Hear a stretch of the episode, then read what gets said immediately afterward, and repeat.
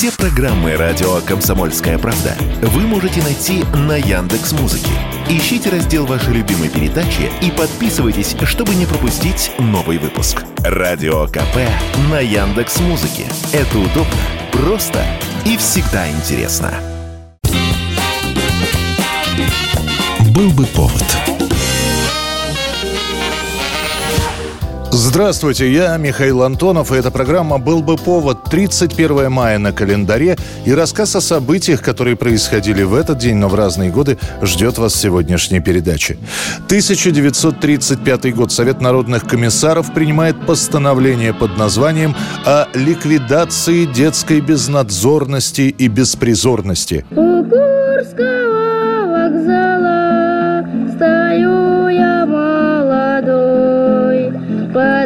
Подайте Христа ради, червонец золотой.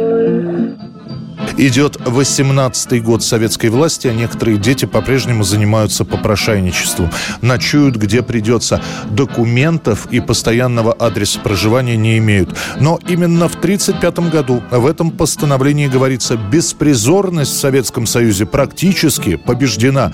А если есть где-то отдельные безнадзорные подростки, то буквально через год-два и они будут пристроены либо в семьи, либо в военные училища. Окончательно выстраивается четкая система обычных и специальных детских домов, трудовых колоний, приемников распределителей для несовершеннолетних. Ответственность за современное устройство и обеспечение сирот возлагается на местные советы. Главное – донести до беспризорных, что они получат кров над головой, койко-место или комнату, а самое главное – станут настоящими членами общества, которым не надо бегать от милицейских патрулей. В Крым решили махануть. Почему в Крым? Верзил говорит, там тепло, яблоки, житуха. Это был как раз тот случай, когда слова с делом не разошлись. Действительно, к началу войны беспризорность в нашей стране была фактически побеждена. Новая волна беспризорных детей-сирот придется сначала на послевоенное время, спустя 40 лет на 90-е. 1945 год, 31 мая. Выходит закрытая директива оглашения, которая происходит только в воинских частях. В этой директиве Ставка Верховного Главнокомандования СССР говорит о необходимости изменить отношение советских военнослужащих к немецкому мирному населению. Сама директива подписана Сталином еще в апреле, но до воинских частей на территории Германии она добирается только через месяц. Действительно, происходит случай, когда солдаты солдаты проецируют злобу к фашистам на простых немецких граждан. Каждый такой случай фиксируется в комендатуре, но этого, как считается, мало. К тому же недовольство еще и проявляется тем, что для немецкого населения установлены более высокие нормы снабжения, нежели для победителей. Но, по правде сказать, даже мирные немцы восприняли поражение в войне негативно. Да, это как Свора собак настигла зайца. Бедная Германия.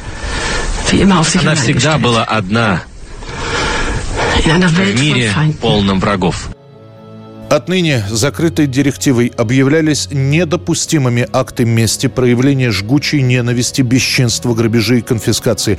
Личная трагедия бойца, потеря дома, родителей, семьи не могла отныне служить оправданием жестокости. Правда, при этом последний пункт директивы гласит улучшение отношения к немцам не должно приводить к снижению бдительности и понебратству с немцами. 1952 год, 31 мая. Пресса рапортует о том, что еще одна советская грандиозная стройка наконец завершена и запущен в строй судоходный Волго-Донский канал. Вековая мечта русского народа свершилась. Путь к пяти морям Родины открыт. Идея создания этого канала родилась еще в 20-х годах. В 30-х начались первые работы, которые были прерваны с началом войны. Собственно, к самому сооружению канала приступили лишь к 1948-му. Причем строительство велось действительно общими усилиями. Это и студенты техникумов и ПТУ, которые по сути проходят рабочую практику. Это и вольно-наемные граждане. Они, кстати, получают зарплату больше всех. Отдельные две категории – заключенные заключенные и военнопленные. Для зэков один день работы на стройке засчитывается как три. Правда, осужденных по серьезным статьям типа убийства или политическим статьям не брали на работы. Когда началось строительство канала, стало понятно, разнорабочих не хватает. И по согласованию с Берия на строительство Волго-Донского канала прибывает около 100 тысяч немецких военнопленных.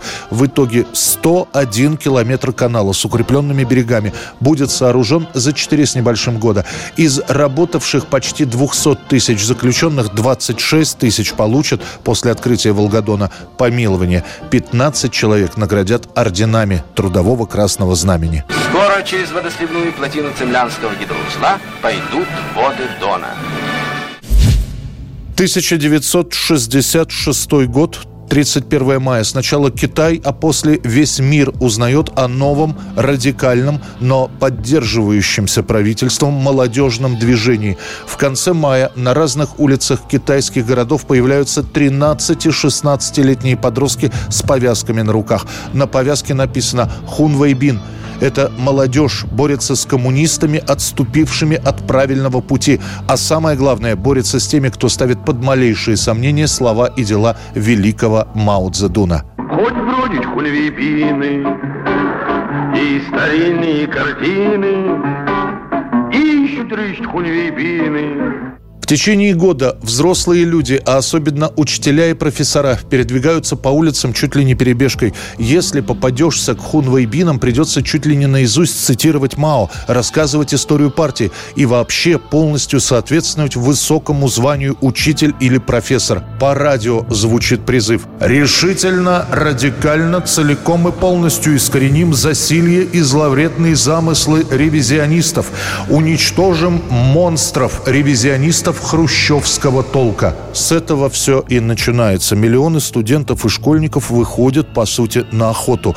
Обвинение в прозападности может быть сделано на ровном месте. Есть западные пластинки – враг. Есть книги или газеты на иностранных языках – враг. Не дай бог выйти одетым хоть в чем-нибудь не китайском – враг. Громятся театры, там должны быть только пьесы Мао. Чистка в институтах. Некоторые профессоры, не вынеся унижений, покончили с собой. Отдельные претензии к прессе, радио и телевидению. Отряды хунвейбинов отрезают косы, сбривают крашеные волосы у женщин, раздирают слишком узкие брюки и обламывают высокие каблуки на женской обуви. Толпы хунвейбинов, подстрекаемые китайскими официальными властями – совершенно поправ все нормы международного права, озверелые толпы сломали железные ворота посольства советского Пекине, прорывается на территорию советского посольства и пытается учинить расправу над советскими официальными сотрудниками, сотрудниками посольства дойдет до того, что спустя год хунвейбинов будут все ненавидеть, а когда они начнут чуть ли не открытый конфликт с военными, придется вмешаться самому председателю Мао, который назовет хунвейбинов политически незрелыми и расформирует эту студенческую армию. 1993 год. Европа продолжает заслушиваться новым направлением под названием Евроденс. Не проходит и недели, чтобы не появлялся какой-нибудь новый исполнитель или коллектив, которые в итоге похожи друг на друга, как братья-близнецы. И совершенно неожиданно на этом фоне выстреливает композиция бывшего игрока в американский футбол, певца из немецкого Кёльна, уроженца Тринидада и Тобаго Хадавея.